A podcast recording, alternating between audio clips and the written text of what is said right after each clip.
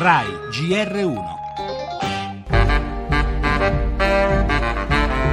Era la figlia di un impiegato comunale che in pigiama timbrava il cartellino al posto del padre, ma c'era anche questo vigile urbano in mutande e ciabatte, strisciava il badge C'era anche chi non si presentava al lavoro ma risultava in ufficio. Al suo posto timbravano i colleghi, altri uscivano per andare a fare la spesa in palestra o a giocare con le slot machine. Sono 33 i dipendenti del comune di Biella indagati A dalla passeggio, in giro in auto, a fare la spesa mentre i pazienti facevano inutilmente la fila davanti a sportelli o a studi medici deserti. 21 i dipendenti Gli obiettivi immortalano il saluto ironico di un dipendente alla macchinetta della timbratura, poi insofferente al lavoro in un momento in cui in tanti invece ne sognano uno, fa persino un gestaccio. Sospensione in 48 ore e licenziamento nel giro di un mese per chi viene colto in flagrante mentre striscia il cartellino ma non va al lavoro e anche per chi sa e fa finta di niente. Io ritengo che sia giusto che i furbetti del cartellino sappiano che comportamenti irregolari per la CISL danneggiano la dignità di tutti i lavoratori pubblici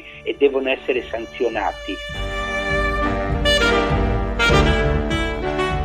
Il Consiglio dei Ministri ha approvato le correzioni alla riforma Madia, l'iter è ancora lungo ma nella norma si prevede che i cosiddetti furbetti del cartellino saranno sospesi entro, entro 48 ore e licenziati entro un mese e anche ai dirigenti di chi si assenta dal lavoro senza motivo giustificato potranno essere sanzionati. La nuova normativa prevede anche controlli sui cosiddetti malati del weekend.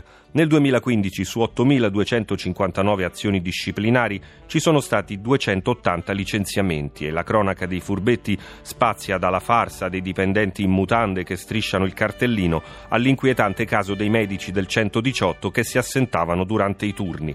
Tanti problemi per i cittadini e per chi al lavoro ci va, come ricordava Maurizio Petriccioli, commissario della funzione pubblica della CISL, perché i furbetti danneggiano la dignità di tutti i lavoratori pubblici.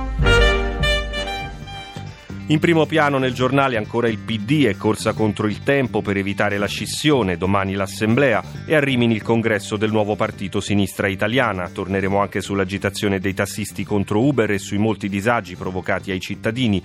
Esteri, Trump torna ad attaccare la stampa definendo i media nemici degli americani, intanto per fermare i clandestini pensa di mettere in campo i riservisti. Cronaca, la Montedison avvelenò le acque di Bussi in Abruzzo, lo ha stabilito l'appello ribaltando la decisione di primo grado. Cinema, arriva lunedì nelle sale un documentario su David Lynch, regista della popolare serie tv Twin Peaks, per lo sport, gli anticipi di campionato.